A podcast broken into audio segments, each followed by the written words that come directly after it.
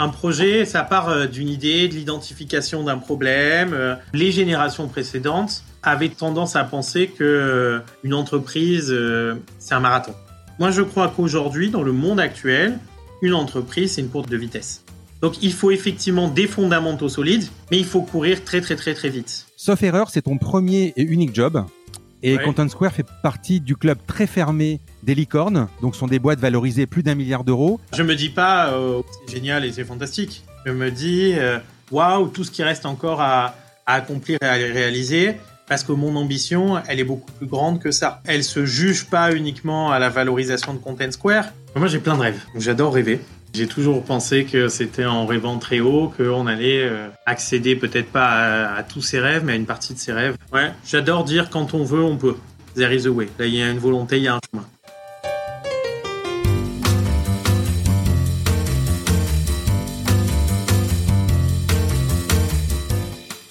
Vous écoutez La Combinaison, le podcast qui part à la rencontre de personnes exceptionnelles qui ont réussi dans leur domaine. Sommes-nous tous égaux face à la réussite? Quel est le making-of, la combinaison d'éléments, de rencontres, de succès ou peut-être d'échecs qui ont porté des personnes ordinaires à devenir des entrepreneurs d'exception, des sportifs de haut niveau, des écrivains de renom ou des artistes qui rencontrent le succès?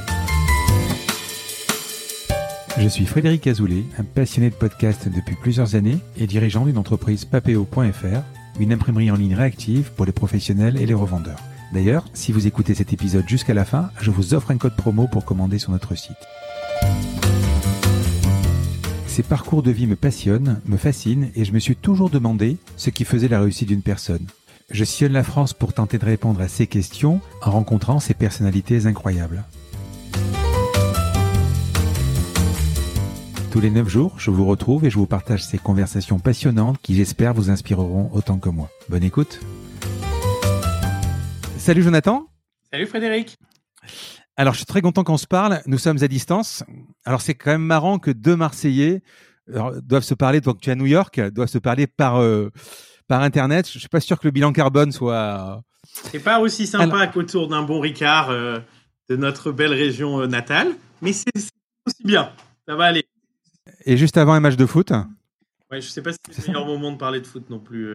Tu es le CEO de Content Square, une boîte ultra tech qui permet d'optimiser le parcours client, l'expérience utilisateur pour maximiser les ventes sur Internet. Sauf erreur, c'est ton premier et unique job. Et Ouais. Content Square fait partie du club très fermé des licornes, donc sont des boîtes valorisées plus d'un milliard d'euros. Je crois que vous êtes 9 ou 10, alors je sais, j'arrive pas trop à le savoir, mais je crois qu'il y a une dixième, Miracle, peut-être qui est arrivé il y a pas longtemps. Nous allons ensemble dérouler ton parcours, mais avant, est-ce que tu peux me dire quelques mots sur toi et comment tout a commencé? Alors j'ai grandi à, à Marseille, je suis monté ensuite à Paris pour faire mes, euh, mes études. Mhm. Pas vraiment destiné à monter cette société. Mon grand-père a créé il y a 70 ans une entreprise d'import-export de légumes secs. Légumes secs, c'est pois chiches, pois cassés, haricots secs, lentilles, riz.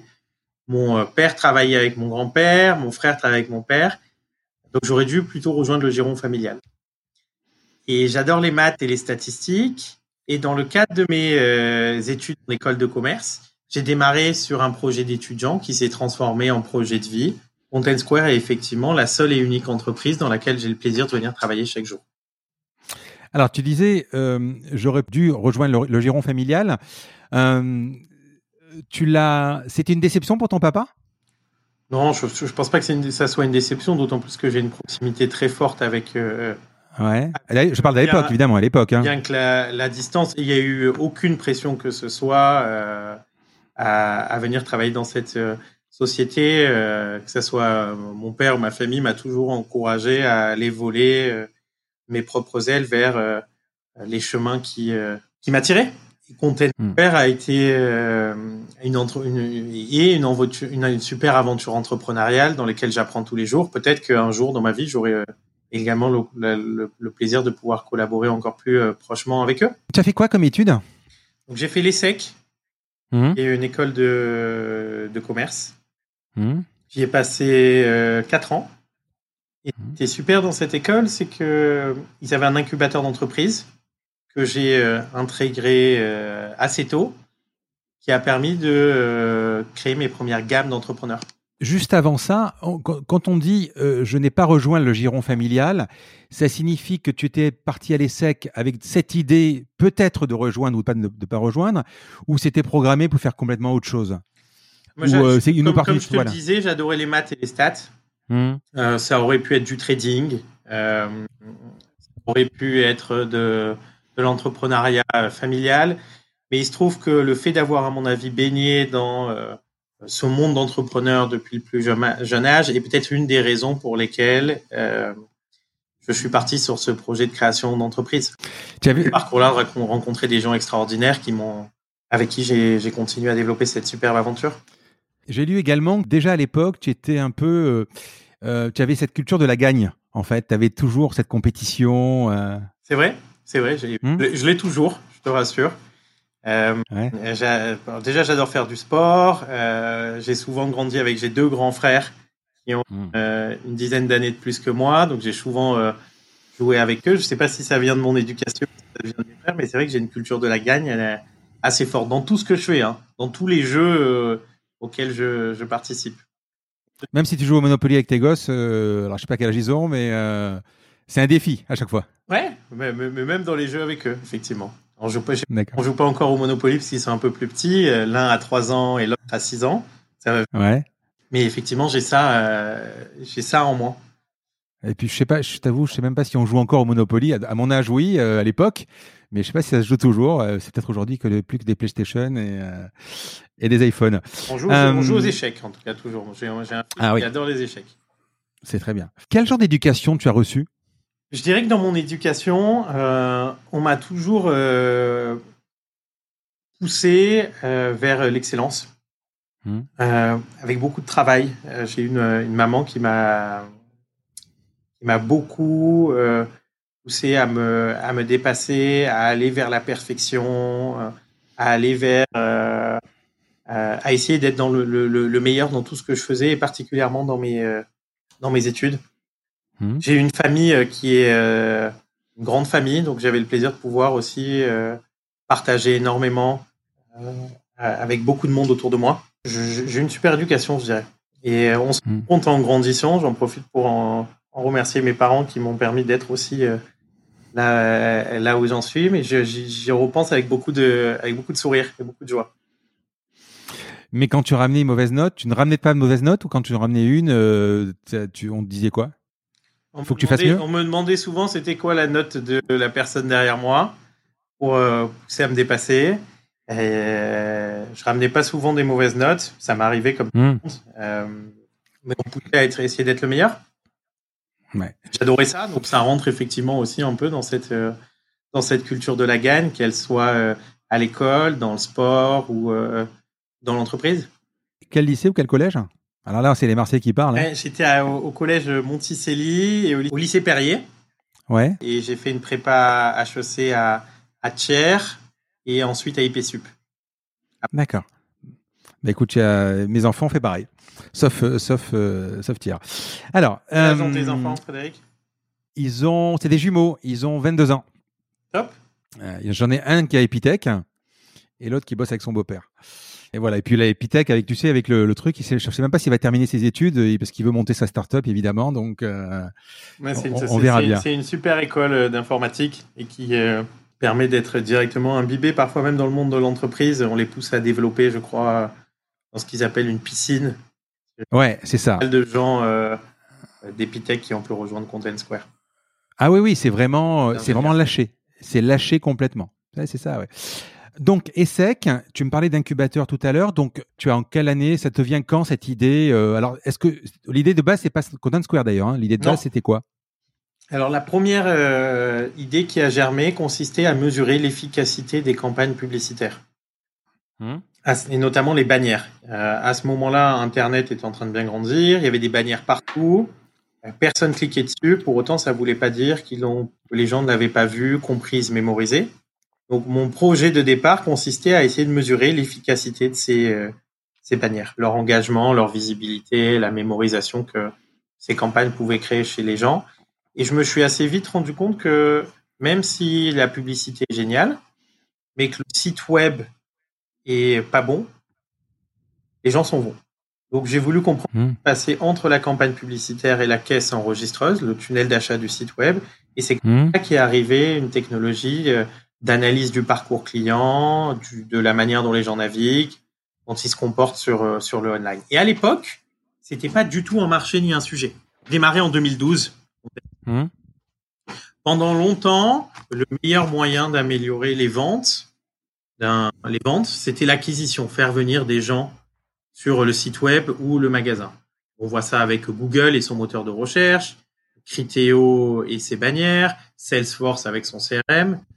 Mais aujourd'hui, les coûts d'acquisition ont beaucoup augmenté. Ça coûte cher de faire venir quelqu'un. Mmh. Le trafic est désormais sur mobile, entre 70 et 80% Les taux de conversion sont assez faibles. Le ratio des gens qui arrivent sur un site web ou mobile et qui achètent, de l'ordre de quelques pourcents. Et Amazon représente euh, autour de 50% des ventes en ligne aux États-Unis. Donc le sujet d'amélioration... du marché total en plus, hein, du marché total. Le sujet d'amélioration de l'expérience euh, client, du parcours, euh, des contenus, de ce qui se passe une fois qu'ils arrivent sur le site web, ça devient hyper stratégique. Et si on compare, pour avoir une, une, une compréhension de ce que fait Content Square un peu plus facile, si on compare un magasin physique, dans un magasin physique, on sait qui rentre, on sait qui sort, on sait ce qu'ils achètent, alors, on a peut-être un peu de mal à savoir ce qu'ils font dans le magasin, mais on peut voir et sentir. Dans le online, on est plutôt aveugle. Et c'est hmm. là que Content Square intervient grâce à une technologie qui suit le mouvement de la souris sur euh, les interfaces mobiles, c'est les touch, les swipes, les zooms, toutes les interactions utilisateurs, pour pouvoir comprendre euh, quels sont les parcours à améliorer, quels sont les euh, comment améliorer la, quelles sont les erreurs que les utilisateurs rencontrent, Bref, le logiciel délivre des recommandations d'optimisation de l'ensemble de l'expérience utilisateur. Alors, on, va y revenir parce que je voudrais que tu me parles. Alors, moi, je connais bien, je suis dans l'e-commerce. J'ai beaucoup travaillé avec des solutions type Hotjar ou type SmartLook ou, euh, ou, ou, des choses comme ça, évidemment euh, Analytics. Mais euh, pour l'époque, alors j'ai interviewé il y a pas très longtemps deux personnes, donc Loïc Sobiran de Swile Mhm. qui, avait qui, qui avait fait Tids à l'époque et Cyril Zimmerman aussi c'est les deux auxquels je pense qui avait euh, fait AUDX eux proposaient donc la pub les bannières etc toi ton idée de base c'est de dire tu voulais mesurer que je comprenne bien tu voulais mesurer le retour sur ces bannières là ça c'est ton idée de base de l'école c'était ton stage Ouais, mon idée de base, c'était de mesurer l'efficacité réelle de ces bannières, pas uniquement d'un point de vue euh, si beaucoup de gens cliquaient dessus, Hmm. Son efficacité en termes de visibilité, de mémorisation, d'impact que ça pouvait avoir sur les utilisateurs.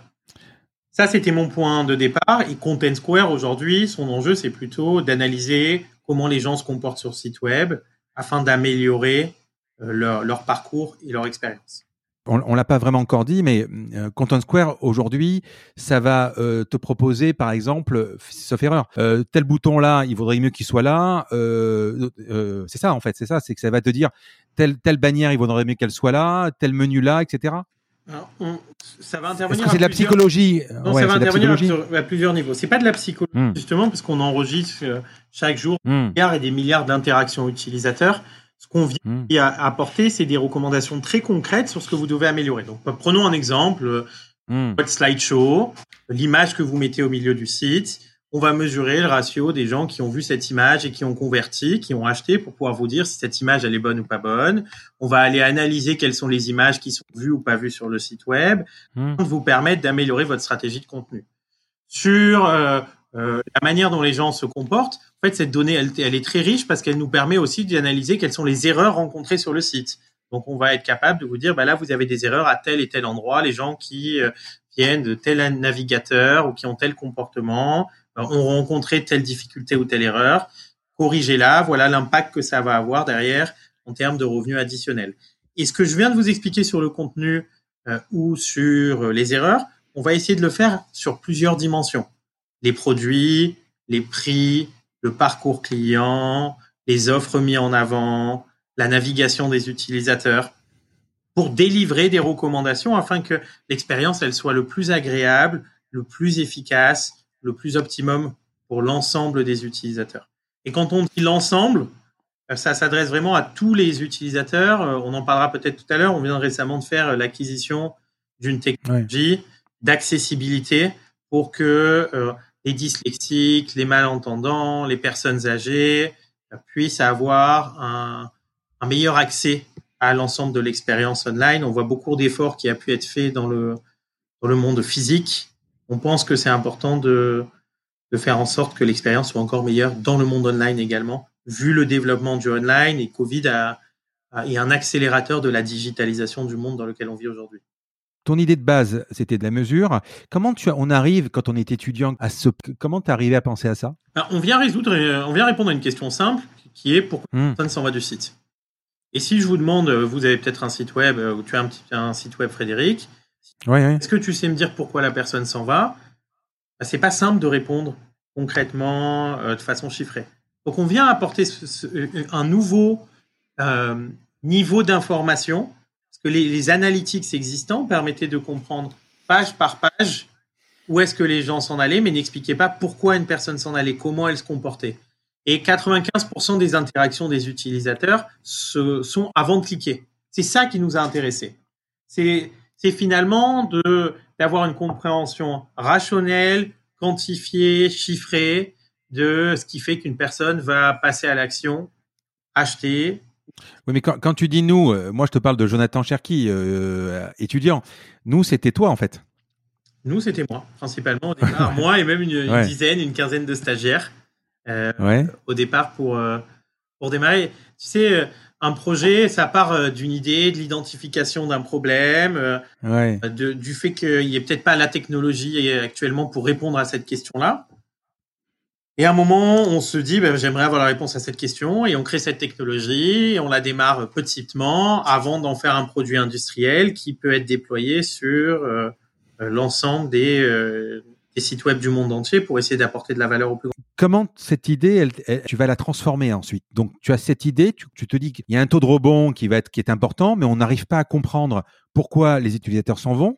Donc, tu essaies d'identifier ce problème-là et euh, de le comprendre et comment tu vas euh, le mettre en. Quelle est la roadmap physique pour pouvoir la mettre en place? Au début, on se dit qu'est-ce qui se passe sur ce site web? Hmm. On regarde l'état de l'art et on voit qu'il y a des solutions qui nous permettent de comprendre page par page où les gens s'en vont. Donc, c'est un premier niveau d'information. Mais ça répond pas encore à la question de mais pourquoi il s'en va, qu'est-ce qui s'est passé, comment il s'est comporté? Ouais. Et pour répondre à cette question, on se dit qu'il faut collecter un nouveau type de données. Et jusqu'alors, le mouvement de la souris ou la manière dont les gens tapent ou utilisent leur, euh, leur smartphone, bah, c'était une information qui était euh, pas ou très peu collectée, pas analysée. Et on s'est dit, cette donnée-là, en fait, elle va nous permettre de répondre à cette question. Donc on est parti sur ce, type de données-là. Ça nous a permis de véritablement mieux comprendre ce qui se passait sur les sites web. Et on a ensuite le cheminement, il se poursuit. Hein. On se dit, ok, maintenant on arrive à mieux comprendre comment les gens se comportent. Mais est-ce que 3% des gens qui cliquent sur un slideshow, est-ce que c'est bien ou est-ce que c'est pas bien? Ben, Quand on est un site e-commerce, on ne sait pas vraiment. Et aujourd'hui, comme euh, Content Square est euh, installé sur euh, plusieurs centaines de sites dans différentes industries, on arrive à avoir un comparable et un benchmark pour pouvoir se dire est-ce que ça c'est normal ou pas normal? Et puis on essaye toujours d'aller plus loin dans cette compréhension.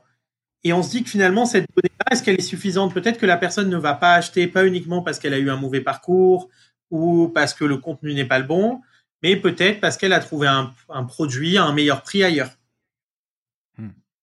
Et cette donnée, on ne l'analysait pas. Et donc, dans ce cadre-là, on se dit, ça serait bien de pouvoir analyser cette donnée. Ça, ça a fait l'objet d'une de nos premières acquisitions, d'une autre société, pour pouvoir euh, venir enrichir la solution. Donc, on est vraiment toujours dans la recherche de euh, la, compréhension la plus précise possible de pourquoi une personne va avoir un tel ou tel comportement, comment venir apporter et améliorer son expérience de navigation, toujours dans le respect de la vie privée.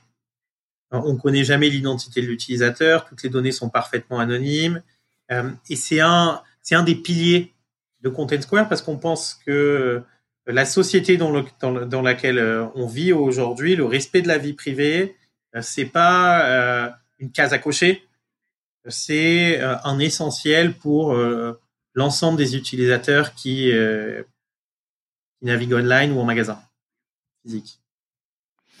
Et quand tu et quand tu as identifié donc le, problème, euh, par exemple sur iOS, sur Android ou sur ou sur euh, Mac ou PC, tu avais déjà des possibilités pour aller faire des, des cartes de chaleur ou, des mouvements de souris. Il y avait déjà des, euh, tu as dû développer tout ça. Il y avait des gens spécialisés sur ça que tu as pu embaucher ou comment tu finances, comment alors, on s'est, on s'est, on s'est financé de 2012 à 2016. Hmm. Départ par quelques business angels. Hmm. Forsoft, euh, on avait levé auprès de d'eux autour de 400 000 euros. Hmm. Donc ça, ça a permis d'amorcer la machine. On hmm. touré de développeurs, euh, de d'équipes qui euh, ont été à aidés à creuser ce besoin, à ensuite créer un produit. Parce que c'est bien beau d'avoir une super idée. ensuite, faut-il avoir un produit, un produit qui plaise au marché, un produit qui puisse s'industrialiser effectivement, il y avait déjà des, il y avait des premières solutions. Il y en avait, très peu à l'époque. Hein. Hmm. encore une fois pas véritablement un marché, une préoccupation pour euh, pour les pour les e-commerçants. Euh, l'enjeu était principalement sur l'acquisition. Et on a voulu aller plus loin en se disant qu'est-ce qui fait véritablement de la valeur? Parce que une carte de chaleur ou euh, un mouvement de souris, c'est pas véritablement actionnable. Comment on fait pour que en un clic, un e-commerçant sache qu'il doit venir à, améliorer. Et pour ce faire, on a énormément travaillé sur euh, l'analyse des zones du site, euh, la comparaison, euh, l'alerting, tout un tas d'éléments ou de fonctionnalités qui permettent de rendre ce problème complexe simple. De l'implémentation de la solution à l'accès à la donnée, à la mesure, à l'optimisation, on a essayé de travailler sur l'ensemble de ces process pour pouvoir les automatiser, les industrialiser et tout de suite de donner euh, de la valeur. À titre personnel, j'ai toujours pensé que le meilleur moyen d'améliorer une entreprise, c'est d'améliorer les gens qui y travaillent. Si chaque personne est capable, euh, en un clic, de mieux mesurer l'efficacité de son activité, on va venir améliorer leur productivité, on va venir améliorer la manière dont ils bossent, on va venir améliorer l'efficacité de l'entreprise et euh, in fine l'expérience qui est proposée aujourd'hui à des euh, millions, à des milliards d'utilisateurs online. Et quand tu es donc euh, Content Square, tu parles de 2012 le financement, mais tu l'as monté en 2009, c'est ça? Alors Content Square, ça a démarré véritablement en 2012. Les quelques mmh. premières années, j'avais travaillé plutôt sur ce premier projet d'entreprise autour de la mesure de l'efficacité des, mmh. des publicités. Donc Content Square a démarré en, en 2012 et 2012-2016, on s'est vraiment concentré à, développer un produit euh, industrialisable qui puisse générer le maximum de valeur possible pour, euh, pour ce qu'on voyait être un futur très grand marché. Tu n'as pas de cofondateur, hein, tu es seul. Oui. Et, pour, bon, pour autant, j'ai eu le, plaisir de m'entourer de gens très très euh, bons qui sont rejoints tôt l'entreprise et ainsi de suite et qui sont associés aujourd'hui à Content Square. Hmm. Et ils ont démarré tout seul au départ. Tu sens donc en, cette période 2009-2012, donc tu sens que tu tiens un carton à un moment quand ton idée se précise. Tu sens que ça peut le faire. En tout cas, je sens qu'il euh, y, a, y, a, de la valeur à aller en tirer. Mmh. Euh, J'ai pas de prétention euh, à dire que euh, je savais déjà ce qui allait s'y passer parce que la réalité des choses, c'est que vous pouvez avoir une équipe fantastique, vous pouvez avoir un super produit, vous pouvez avoir un plutôt bon marché. une des raisons qui explique souvent le développement ou le, décollage d'entreprise, c'est le timing.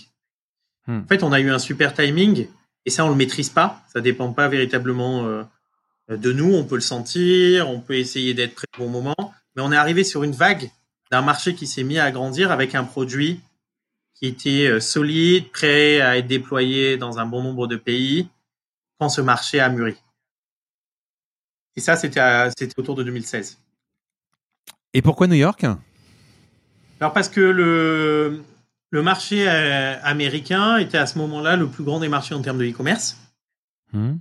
Et que si l'ambition, euh, c'était d'être le numéro un dans notre marché, euh, il fallait être aussi le numéro un dans le plus grand des marchés. Et pour ça, quand on a considéré que le produit est suffisamment bon, prêt à s'adapter euh, et à se déployer dans d'autres pays, on a décidé à ce moment-là de lever de l'argent. On a fait une première levée de fonds fin 2016 auprès d'Europe mmh. d'Europe, autour de 20 millions de dollars. Et je suis parti euh, début 2017 lancer nos activités américaines. D'accord. Oui, que San Francisco, parce que c'était à 6 heures de Paris en termes de décalage euh, horaire, donc c'était plus facilement gérable et que bon nombre de nos clients étaient plus, de nos potentiels clients, plus à, en East Coast, à New York, que euh, à San Francisco. Que je comprenne bien également, c'est pas de la simple observation. Donc tu vas faire des recos Mhm. pour dire euh, X ou Y, euh, parce que les, les services que moi j'ai utilisés type Hotjar, c'est beaucoup de l'observation en fait. Hein. C'est ça, il me semble. Il y a très peu de ou pas. Peut-être AB peut-être fait ce genre de choses, non? Alors nous, on fait pas de l'A-B testing, hein. on fait vraiment de Ouais. et on analyse l'expérience utilisateur. Hmm, Euh, la différence par rapport à des solutions que tu cites, hmm. c'est qu'on enregistre l'ensemble des comportements de 100% des utilisateurs sur le site. Hmm. On vient agréger ensuite ces données-là pour pouvoir attribuer euh, de la conversion à chacune des zones, attribuer le revenu sur chacune des zones et vous dire, bah, regardez, cette zone-là, elle vous rapporte plus d'argent que telle autre zone. Euh, ces visuels sont peu vus, mais c'est de façon très euh, quantitative. Là où peut-être que l'approche des produits que tu décris, elle est plus ponctuelle et qualitative. Nos clients l'utilisent de façon récurrente sur le pilotage de l'optimisation de l'ensemble de leurs services euh, marketing. Ouais, j'ai un peu l'impression que le message que tu délivres, c'est de dire euh, arrêtez de dépenser, euh, arrêtez de dépenser de l'argent dans les AdWords, arrêtez de faire, enfin, il faut quand même faire du SEO. Arrêtez de donner de l'argent à Google. Les clients, vous les avez. Il suffit juste, si vous avez 10 000 clients qui viennent par jour, qu'il suffit juste qu'il y en ait 10 ou 15% qui comptent plus, que il y a plus besoin de rien, quoi, en fait. C'est ça. Alors c'est pas c'est pas l'un ou l'autre, il faut les deux. Il faut que les Ouais. viennent. Mais sur 100 personnes, euh, on va dire que les taux de conversion aujourd'hui avoisinent les 2, 3, 4 bah, Si Ouais, c'est beaucoup déjà, ouais. capable, il y, il en a peut-être 95, 87 Hmm. qui n'achètent pas. Bah, nous, on va faire en sorte que sur ces gens-là, bah, il y en ait plus qui convertissent. Et pour ça, euh, on va avoir une approche très rationnelle, très quantitative, pour comprendre quelles ont été les difficultés qu'ils ont pu rencontrer ou qu'est-ce qu'on peut venir améliorer pour faire en sorte que leur expérience soit meilleure ou qu'ils achètent plus. Tu as fait un amorçage de 400 000 euros en 2012. Mhm. Ensuite, tu as fait euh, en 2017 20 millions, puis 42 millions en 2018, en 2019 60 millions, et tout récemment, en pleine crise du Covid, une série D de 190 millions. C'est allé super vite. Euh, chaque levée de fonds, c'est une étape ou c'est cra- vous cramez énormément? Alors, je, je dirais que la levée de fonds, elle vient financer un projet de développement. Quand on est, euh, quand je suis parti aux États-Unis, l'enjeu c'était Hmm, euh, de lancer nos activités sur le marché américain. Donc, on a un hmm, pour ça. Et souvent, je, en tout cas, je recommande aux entrepreneurs qui croient en leur projet, qui identifient un réel marché, de prendre un maximum de risques euh, et d'investir euh, pleinement pour se donner toutes les chances de réussite. Euh, notamment dans les nouvelles technologies, notamment dans le monde de la data, parce que ça va super vite. Il y a, peut-être euh, la génération précédente ou les générations précédentes avaient tendance, tendance à penser que une entreprise, euh, c'est un marathon. Moi, je crois qu'aujourd'hui, dans le monde actuel, une entreprise, c'est une course de, vitesse. Donc, il faut effectivement des fondamentaux solides, mais il faut courir très, très, très, très vite. Parce que, vu l'en- vu le- l'enjeu concurrentiel, vu le fait qu'il n'y a plus de barrières géographiques, vu euh, l'accélération de la maturité des, euh, des marchés, si on aspire à euh, apporter un réel changement dans son marché, il faut aller très très vite. Donc effectivement, une fois qu'on a levé cet argent-là, on l'a massivement investi. À cette époque-là, on avait euh, des bureaux et des équipes en France, en Angleterre. On avait ouvert l'Angleterre en 2016 et aux États-Unis. On a prouvé que euh, le marché américain euh, était totalement accessible pour Content Square. Donc on a signé quelques premiers clients là-bas. Le marché a plutôt bien répondu. Ça a continué à bien se développer. Et dans ce cas-là, euh, on s'est dit qu'il fallait qu'on aille encore plus loin pour accélérer notre innovation, notre développement géographique. Et on a fait une deuxième levée de fonds début 2018 auprès d'un d'un fonds euh, américain qui a l'idée ce tour-là, ainsi qu'un que, que un, un certain nombre d'autres fonds. qui ont- C'est qui? Donc ça a été l'idée par Canaan, Hmm. Avec la participation de plusieurs autres fonds, dont, euh, dont Raseo. Hmm. Et on a continué à accélérer, à se développer. Et un an plus tard, on a fait une, série C, effectivement, qui a été l'idée par Euraseo de 60 millions de dollars. Hmm. Il y a eu un autre élément majeur dans notre, dans notre histoire, c'est que on a racheté notre concurrent principal aux États-Unis, qui s'appelait ClickTail, une société d'origine mmh. israélienne, qui avait été l'un des précurseurs dans ce marché, qui s'était créé en 2006, sur lequel on voyait énormément de synergies, des synergies géographiques. Ils étaient très forts aux États-Unis, là où on était meilleur, euh, en tout cas plus développé en, Europe, des synergies dans les verticales, euh, très développées sur euh, la West Coast, le monde de la finance, le B2B, le software. Des synergies en termes de, people. On a pu avoir tout de suite beaucoup plus de monde sur euh, le marché américain. Donc, ça nous a donné une force de frappe commerciale et une, une R&D de très bonne qualité. Et ça, ça nous a permis de passer effectivement une étape dans le développement de Content Square. Cette même année, on a fait une autre acquisition qui est une société qui s'appelle Pricing Assistant, qui mmh. fait euh, de l'analyse des prix et des produits, compare vos, euh, les prix de vos produits versus vos concurrents et qui vous aide à optimiser votre stratégie produit. Quel produit mettre en avant, à quel prix. Et ça, ça va, ça allait véritablement dans notre euh, stratégie produit, d'avoir une meilleure compréhension de l'expérience client, donc d'enrichir le savoir avec d'autres dimensions que la manière dont les gens naviguent. Tu, disais tout à l'heure, euh, on a quelques centaines de, enfin, vous avez des centaines de sites internet, quelques centaines. Euh, vu la taille de ta boîte, vu la valo, vu, euh, c'est une solution SaaS, mais tu, tu t'adresses pas à n'importe quel site. Tu peux pas, tu fais pas du, enfin, on parlait de, de, ou de SmartLook. Vous faites pas du site basique avec quelques centaines d'euros par, par mois. Alors, on a aujourd'hui autour de 700 clients. Ce sont effectivement mmh. principalement des grandes entreprises. Je dirais que euh, il y, a, plusieurs stratégies possibles quand on s'attaque à un marché. Nous, notre ADN, la manière dont on a, dont on s'est construit, c'est qu'on pensait qu'il était plus simple et plus rapide d'aller apporter de la valeur à des sites qui touchent des millions de personnes euh, que d'aller euh, voir plein de petits sites qui touchent moins de monde. Mmh. Et les deux stratégies sont pas antinomiques. Hein. Je pense d'ailleurs qu'elles sont complémentaires. Mais c'est des approches en commercial qui sont très différentes et des approches produits qui sont très différentes. Nous, par exemple, on a des équipes de vente qui vont parler aux clients, qui euh, échangent avec eux, là où ces solutions-là se sont souvent développées sans aucun contact humain avec, euh, avec les sociétés avec lesquelles elles travaillent. Oui, bien sûr.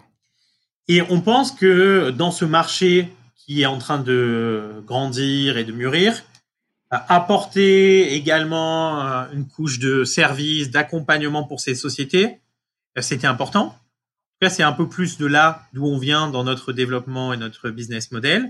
Mais si on, réfléchit à la fin, euh, qui est à l'objectif final, qui est aussi d'améliorer l'expérience de millions de personnes, ben, on, est dans ces sites-là qui eux touchent des centaines de millions de personnes tous les mois. on vient aussi impacter très fortement une meilleure expérience du online. Ouais, mais ce que je dis, c'est que ça peut être, ça peut être effectivement des stratégies de croissance euh, future pour euh, Content Square et de hmm. qui peuvent nous intéresser, mais on s'est concentré principalement sur le monde de l'enterprise, de, de, de, l'entreprise. Oui, parce que la techno, ça y est, vous l'avez, vous avez le truc. Bon, après, vous pouvez le faire sur une, sur une offre beaucoup plus simple pour du grand public. C'est une autre stratégie, effectivement, comme tu dis. Vous lancez officiellement le, le, le produit donc quand? En 2012, 2013 Oui. Ouais. Tu te souviens de ton premier client?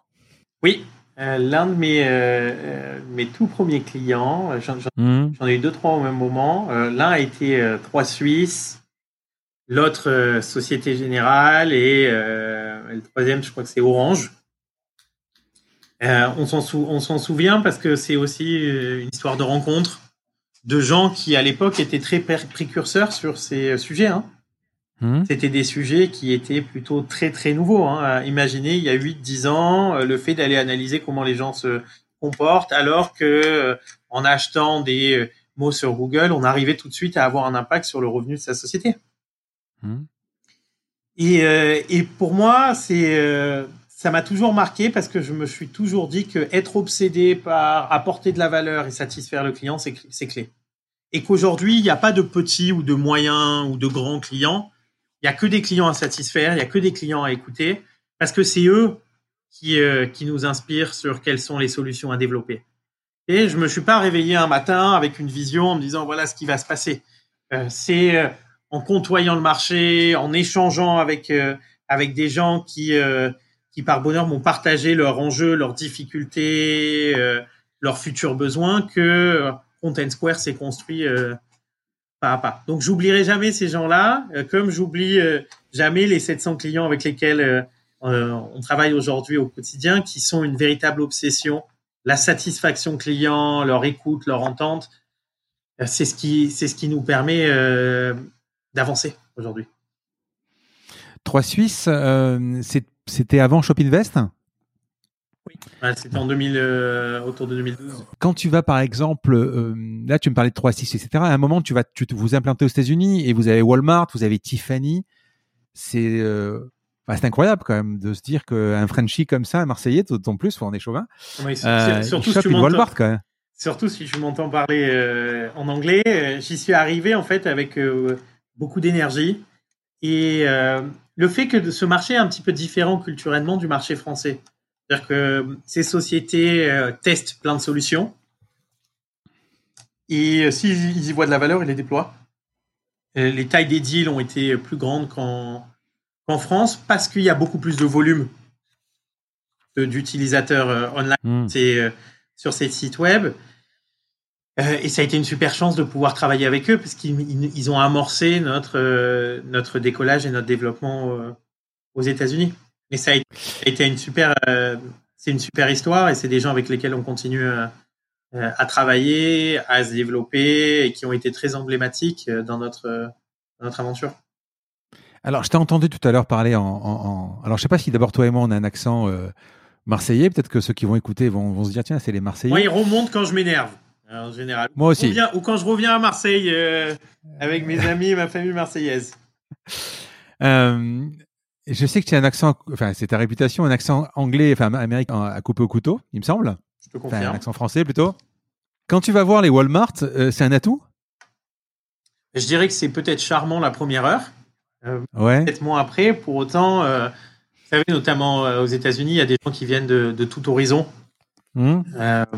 donc, j'ose espérer, en tout cas, j'ai l'impression que l'accent doit pas être une, une, barrière et ça renforce l'importance d'avoir un super produit. C'est vrai que quand je monte des images de, du produit ou comment il fonctionne, si le produit et si je fais bien mon job est suffisamment bon, il parle de lui-même.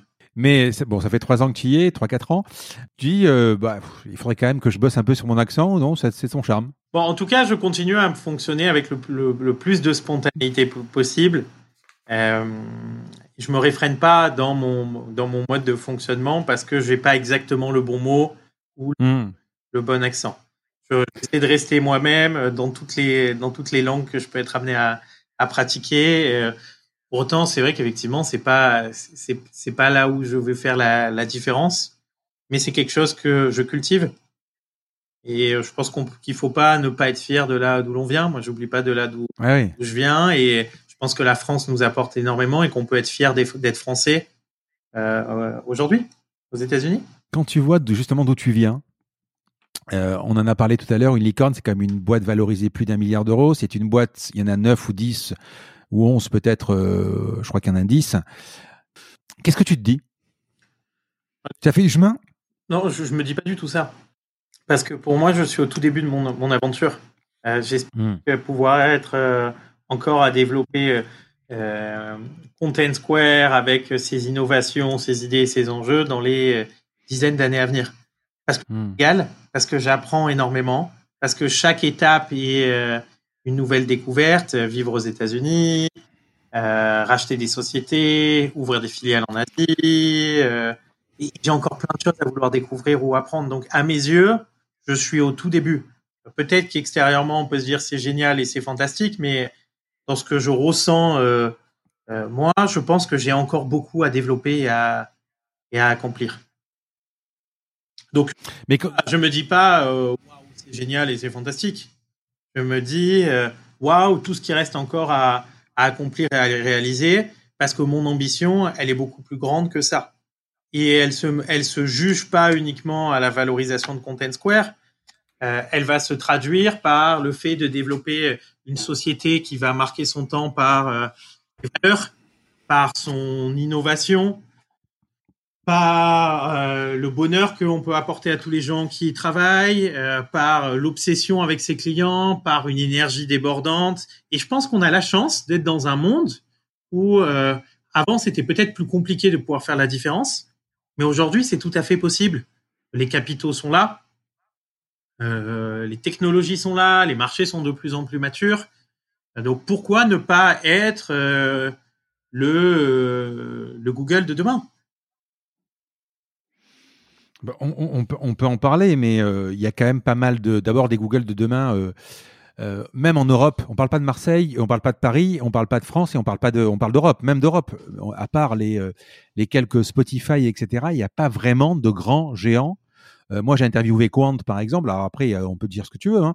mais, mais Quant, pas parce qu'il n'y en a pas encore qu'il n'y en aura pas, Frédéric. Bien sûr, bien sûr. premièrement, deuxièmement. Euh, je pense que le monde est en train de comprendre la valeur et la qualité euh, de la R&D et de l'innovation française. Hmm. Ça, c'est quelque chose qui est super en termes de coût, qualité, loyauté. Euh, c'est plutôt très imbattable aujourd'hui. Que c'est une des vraies forces de, de la France. Et le monde est aussi amené à changer et à évoluer. Donc peut-être que historiquement, dans un monde un peu plus euh, fermé, c'était plus compliqué de créer des géants mondiaux.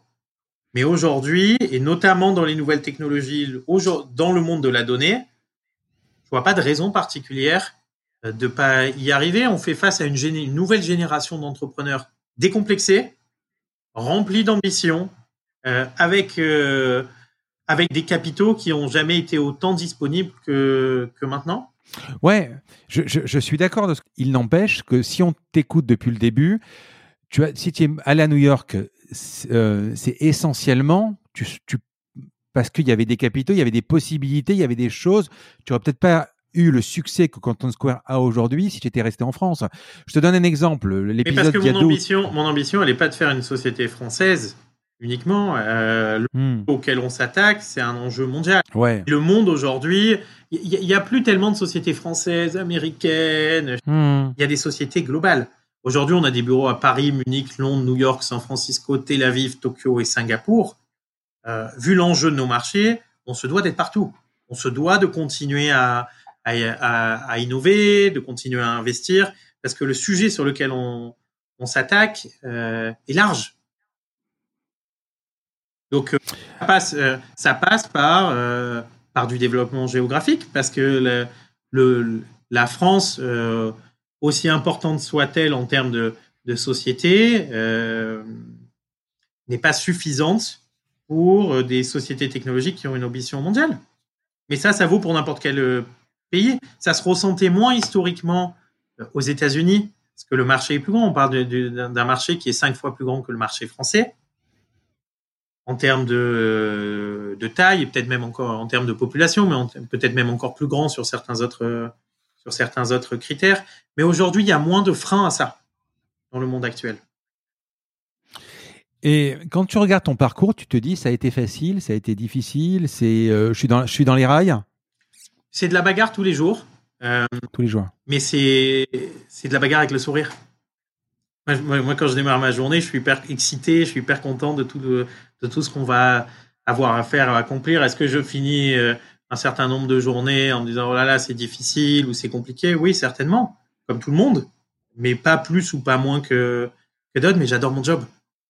Hmm. Je pense que j'ai encore tellement de choses à apprendre et à découvrir que euh, je me sens euh, chanceux aussi d'être là où, où je suis. Je voudrais qu'on parle un peu d'e-commerce. tu as dit tout à l'heure une phrase qui est connue d'ailleurs. Euh, Amazon représente aujourd'hui 50% des ventes en ligne. Euh, J'aime pas trop parler du Covid parce que parce que on est tous fatigués, mais là il faut je suis obligé d'en parler. Si tu veux, est-ce que tu as suivi en France ce débat de dire on va fermer les rayons librairie par exemple dans les supermarchés pour préserver les petits commerçants? Bon, et qui va gagner encore une fois? C'est évidemment c'est les Amazon, etc. Aujourd'hui, toi, euh, alors je sais pas si je sais pas si tu, tu dois pas travailler avec Amazon, à mon avis non, mais euh, comment tu vois aujourd'hui le commerce en ligne? Euh, On a dit déjà que le commerce en ligne tuait le commerce, et maintenant on a l'impression qu'Amazon va tuer le commerce en ligne. Je parle des détaillants, des retailers, hein, voilà. Comment tu vois ça? En fait, je ne sais pas si le vrai débat, c'est Amazon versus euh, les autres, ou c'est l'accélération de la digitalisation du monde et comment euh, les euh, plus petits commerces peuvent se déployer plus rapidement dans ce nouveau monde. Covid a été un accélérateur de la consommation des parcours digitaux pour un bon nombre, pour tout le monde, et quelque part par... ils n'ont pas eu le choix. Tous les magasins ont dû euh, fermer. Les gens sont restés chez eux. Donc ça a amené, des nouveaux segments qui n'existaient pas. Exemple, euh, mes parents euh, se sont mis à consommer en ligne et à faire leurs courses en ligne ou voir des vidéos sur des services de vidéo euh, euh, online. Et malgré le fait qu'il y ait eu pendant un certain moment un déconfinement et un retour à la réouverture des magasins, ben, ils ont continué aussi à de plus en plus consommer ces, euh, ces services-là. Ça, ça amène une accélération de la prise de conscience de l'importance du monde digital. Avant euh, Covid, le monde digital, ça représentait 15% du, du business total. Euh, pendant Covid, autour de, autour du deuxième trimestre de l'année 2020, euh, si on prend les États-Unis, ça a représenté un peu moins de 30% du, euh, du commerce total. Et aujourd'hui, c'est certainement un petit peu plus. Ce que- ce qu'on voit euh, aujourd'hui en termes de tendance de fond, c'est que euh, malgré les changements ou les réouvertures, ça n'a pas véritablement fait baisser la consommation online. Donc c'est un nouveau monde. Et dans ce nouveau monde, les plus petits commerces ont tout aussi un rôle à jouer. Je ne crois pas qu'il y ait d'antinomie entre euh, ou d'opposition entre magasins physiques et online. Il faut que les deux puissent euh, puissent fonctionner. Mais il est clair que euh, ces sociétés-là, plus le monde est, est en train d'évoluer, plus elles vont devoir aussi se digitaliser. Hmm. Est-ce que Amazon euh, les met en, en difficulté? Peut-être que de façon absolue en termes de part de marché, possiblement. Mais c'est aussi parfois euh, un moyen de se secouer encore plus fortement et de devoir euh, réagir parce qu'on n'a pas le choix. Et, j'ai vu, et on a vu énormément de sociétés prendre à bras le corps euh, ces enjeux-là pour pouvoir se, se développer sur le digital. Malheureusement, pour certaines d'entre elles, c'est beaucoup plus compliqué. Hein. Il faut pas se voiler la face. C'est plus simple pour certains que pour d'autres, fonction des secteurs d'activité, fonction de leur taille. C'est effectivement plus euh, plus compliqué. Euh, je dirais que Content Square à son niveau, on est plutôt euh, on est plutôt très chanceux, mais Covid a touché énormément de secteurs d'activité, petites ou grandes entreprises. Je dirais rien d'autre que d'essayer de se se serrer les coudes, de se bagarrer du plus plus possible, d'essayer d'innover, d'essayer de trouver des des idées pour que pour que toutes ces sociétés puissent euh, puissent continuer à fonctionner et Content Square fera du mieux possible pour pouvoir euh, euh, les aider d'une façon ou d'une autre. Exemple, Covid, on a mis à disposition un portail pour donner la vision de comment chacun des secteurs évoluait semaine après semaine en termes de vente, en termes de trafic, en termes d'engagement, pour permettre à toutes les, les entreprises de, de savoir si finalement si elles étaient plus ou moins touchées que les autres, ou est-ce que le marché repartait, fonction des géographies, etc. Donc on a un rôle à jouer. En France, en France, tu as des, tu as des clients comme euh, type Fnac ou Cdiscount? Oui. Ouais. Donc, tout à l'heure, tu disais, euh, euh, c'est c'est incro- c'est incroyable comme de dire ça. C'est c'est vrai, hein, c'est Amazon versus les autres. C'est pas euh, Coca versus Pepsi et qui ont 80% du marché et 20% des autres. C'est-à-dire que la totalité des e-commerçants représente 50%, grosso modo, et un seul représente le reste. Alors je sais C'est pas si ce chiffre-là il, est- il est vrai aux États-Unis. Je n'ai pas le chiffre exact en France. Ça fait plusieurs fois que je l'entends. Effectivement, ça représente une part, euh, une part importante. Surtout, surtout que les, les, les, les Fnac et les, et les, et les Cdiscount chez nous sont quand même soumis. Alors après, il y a toutes les polémiques, les impôts, etc. Mais de toute façon, euh, c'est vrai que le, système, j'en ai parlé justement avec Shopinvest de, de, de 3 Suisse. Le problème aussi, c'est qu'aujourd'hui, Amazon est assez clair. Les autres sites, il y a tellement de, de systèmes de marketplace, on sait même plus où on achète en fait. C'est un peu le problème. Ça, aujourd'hui, euh, c'est des conseils que vous pourriez donner chez chez Content Square? À un moment, l'offre client est pas claire? Bah, on, a nos produits qui concernent l'offre client, mais par rapport aux ouais. citées, euh, c'est des sociétés qui ont des marques emblématiques. Et hmm. les gens aussi achètent l'expérience de la marque. Donc euh, c'est pas soit c'est pas soit les marketplaces, euh, soit une marque, c'est l'ensemble. Hmm. C'est les deux. Et, et aujourd'hui, je vois pas une, une disparition totale des, des marques uniquement au profit des marketplaces. Je pense que c'est deux deux modèles qui doivent, euh, qui doivent cohabiter Est-ce que euh, par rapport à la question que tu poses sur euh, les impôts, est-ce que c'est relativement fair play, etc. Je n'ai pas vraiment à me prononcer mmh, sur ce sujet, mais ce que je vois, c'est des clients qui mettent énormément d'énergie pour essayer d'être innovants, différenciants. Il y a la place pour ça. Pour les États-Unis, est-ce que quand tu as décidé de partir, c'était un risque sur un risque? Déjà, une entreprise, c'est risqué de toute façon. Est-ce que tu t'es dit, euh, qu'est-ce qui a cheminé dans ta tête? Tu t'es dit, la première fois, tu t'es dit, est-ce que je vais essayer de le piloter ou tu as vraiment compris que c'était impossible? Et tu as pris donc ta femme et je sais pas si tu avais tes, enfants à l'époque. Alors à l'époque, j'avais euh, un enfant, j'imagine. Ouais, j'avais un, petit garçon déjà qui est né à Paris et un autre qui, hmm. et qui était en chemin. Hmm. Euh, je suis pas du genre à me poser 50 000 questions. Donc, je suis parti euh, à bras le corps avec euh, avec ma famille. Je me suis lancé en mettant le plus d'énergie possible pour que ça puisse euh, pour que ça puisse fonctionner. J'avais confiance dans les équipes en place en Europe pour continuer à développer le marché français et anglais à l'époque. Donc, je me suis pas posé 100 000, 100 000 questions. Hein. Et et j'ai eu, la chance que ça puisse fonctionner assez rapidement sur le, sur le marché américain. Hmm. Euh, tu étais bilingue déjà? J'ai appris l'anglais à l'école. Ouais. Et à la maison, vous parlez français toujours ouais. Ah oui, mais mes enfants parlent français et anglais. Ils sont dans des écoles américaines. Ils ne sont pas dans des écoles françaises. Hmm. Donc, ils parlent très, très bien anglais. Moi, je continue à leur parler euh, euh français. Mmh. ça, typiquement, c'est aussi quelque chose qui m'a motivé à aller là-bas parce que je me disais que j'allais donner euh, euh, cette euh, double culture à, mes enfants et que ça allait être une chance aussi pour, eux. C'est une discussion que j'ai eue avec Ilan Beacera sur un épisode précédent. oui, et puis lui, il avait lui, il avait cette, je crois de 1995, il avait cette envie, la première fois qu'il a mis le pied à New York, d'y aller, quoi, parce que la ville est fascinante, quoi. Ah, moi, j'adore New York. T'habites où à peu près à New York J'habite à Upper West. Ouais. Et euh, c'est un quartier de New York qui est pas très loin de Central Park. Euh, Au-dessus, ouais. entre Central Park et le, et le Hudson, côté ouest. Euh, je dirais que j'adore cette ville parce que déjà il y a une ambition débordante, il y a une énergie débordante. C'est une ville qui s'arrête jamais quand on lève la tête et qu'on voit ces buildings à n'en plus pouvoir. Euh, c'est aussi un élément qui, décuple euh, l'ambition américaine, qui donne l'impression que tout est possible. Euh, il y a des gens de tout horizon. On rencontre des gens super, de toute culture.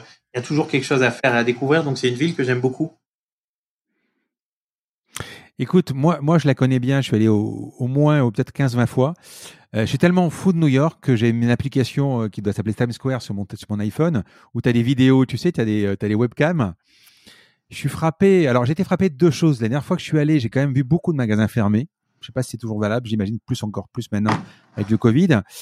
Et puis, franchement, quand tu vois Times Square euh, en webcam, enfin, New York, pour ceux qui connaissent pas, c'est Broadway ou, c'est même n'importe quel moment de la journée, j'ai l'impression que tu fais la queue tout le temps. ça frétille, ça frétille de monde. T'as pas un mètre, t'as pas un mètre pour marcher quoi. C'est tout le monde, on dirait que c'est toujours dans la queue quoi. Et euh, franchement, c'est moins le cas. C'est le moins le cas effectivement en ce moment avec euh, euh, relatif au Covid, mais ça reste. en tout cas moi qui moi qui qui suis dans cette ville au quotidien, une ville qui a une super énergie. On va passer aux questions perso parce que tu as, tu as peu de temps. je te remercie déjà du temps que tu passes avec moi. Est-ce que tu peux me donner deux ou trois étapes de ta vie professionnelle qui t'ont marqué? C'est une bonne question. Ah, j'en ai plein de bonnes, tu vas voir. Effectivement, partir, le, départ euh, et le lancement aux États-Unis, ça a été une vraie étape. Je suis arrivé hmm. dans une ville où je connaissais pas grand monde, où j'avais tout à reconstruire. Euh, mais c'était un super challenge et un super défi. J'ai adoré ça. Ça rentre peut-être dans cette culture de la, de la bagarre et de la niaque. Hmm. Mais euh, c'est une super expérience. Donc ça, ça a été une étape, euh, ça a été une étape importante parce qu'on se retrouve dans un, un monde totalement nouveau. Oui, quand tu poses tes vestes, tu dis ouais, ouais, so what non? Hmm? Mais j'ai eu aussi la chance d'avoir une. J'ai une femme extraordinaire, une super famille autour de moi, euh, qui m'a soutenu dans cette, euh, dans cette aventure et, que, et quand je rentre le, le, soir à la maison, ça me redonne aussi un max d'énergie pour, pour les conquêtes à venir. Justement, quand, euh, pour aller si vite ou, si haut, est-ce qu'il faut être euh, plutôt rêveur ou plutôt avoir les pieds sur terre? Moi, j'ai plein de rêves. J'adore rêver. Mmh. Et euh, j'ai toujours pensé que c'était en rêvant très haut qu'on allait aussi parfois accéder peut-être pas à, tous ses rêves, mais à une partie de ses rêves. Je crois beaucoup aux prophéties autoréalisatrices. Mmh. Mais effectivement, pour ça, il faut aussi avoir un plan, il faut aussi avoir une stratégie, il faut aussi avoir des gens euh, avec soi pour pouvoir euh, la réaliser et l'accomplir. Et il faut avoir des rêves. Moi, j'en ai plein des rêves encore. Hein.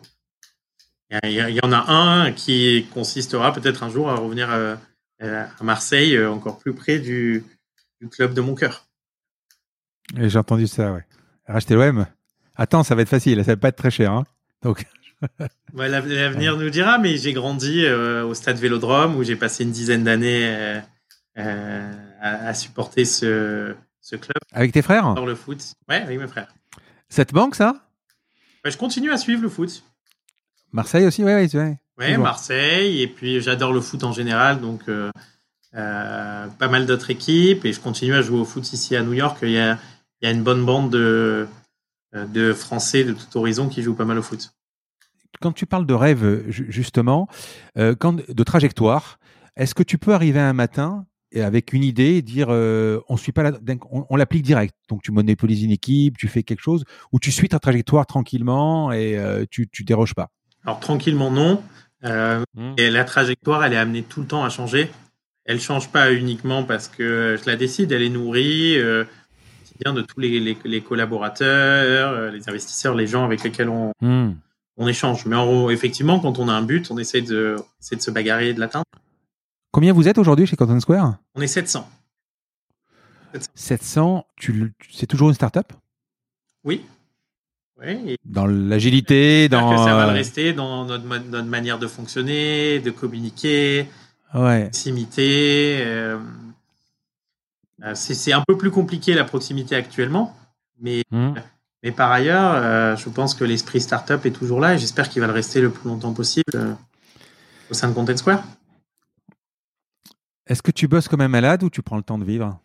Tu rentres le soir, tu travailles, tu dînes, tu es avec tes enfants, tu travailles après ou euh? Oui, j'arrive à, j'arrive en général, je rentre autour de 6h30, 7h du soir à la maison. Mmh. Ça me permet de passer un petit peu de temps avec, avec mes enfants avant de les coucher.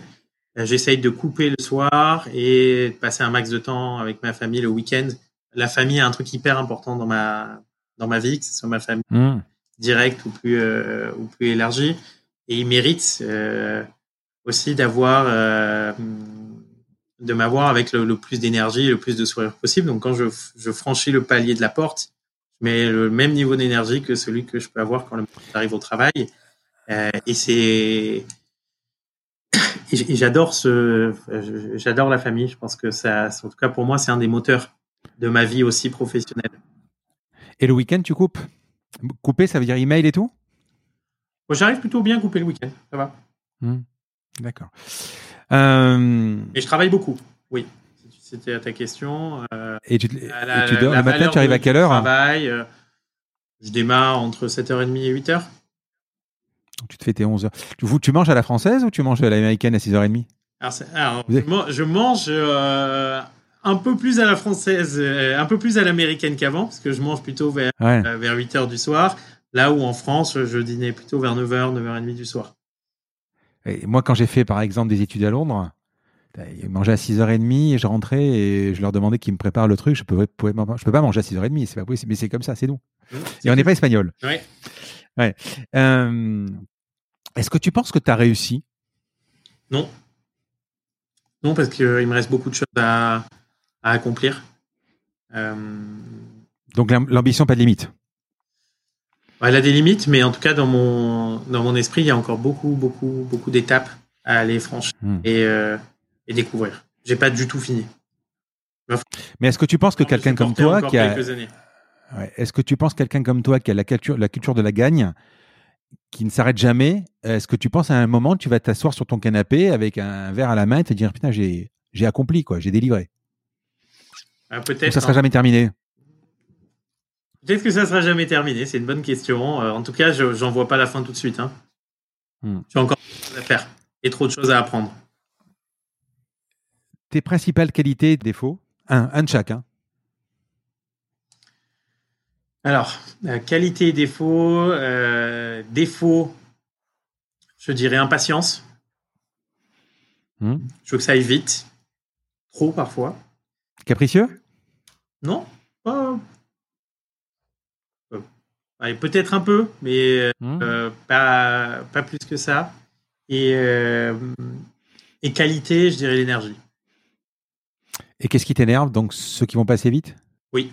J'ai besoin Ouais, C'est sûr, ça va avec. Hein. J'ai effectivement besoin que ça aille, euh, ça aille euh, plutôt vite. Et, et ce qui est super, c'est qu'au quotidien, j'ai des gens extraordinaires avec qui, euh, euh, avec qui on construit au- cette aventure. Et, euh, qui vont aussi, euh, sais pas si on peut dire à la vitesse de la lumière, mais qui travaillent. Tu es encore un Français Ah, je aujourd'hui suis français, mais j'adore la France. hein. Je dirais que j'adorais New Mm. York, mais j'adore aussi Marseille et Paris comme ville. Hmm. je me sens français euh, et je me sens aussi redevable d'une certaine façon vis de la vie de la France parce que je pense que euh, sans elle, j'en serais pas à cette étape-là de mon, de mon histoire.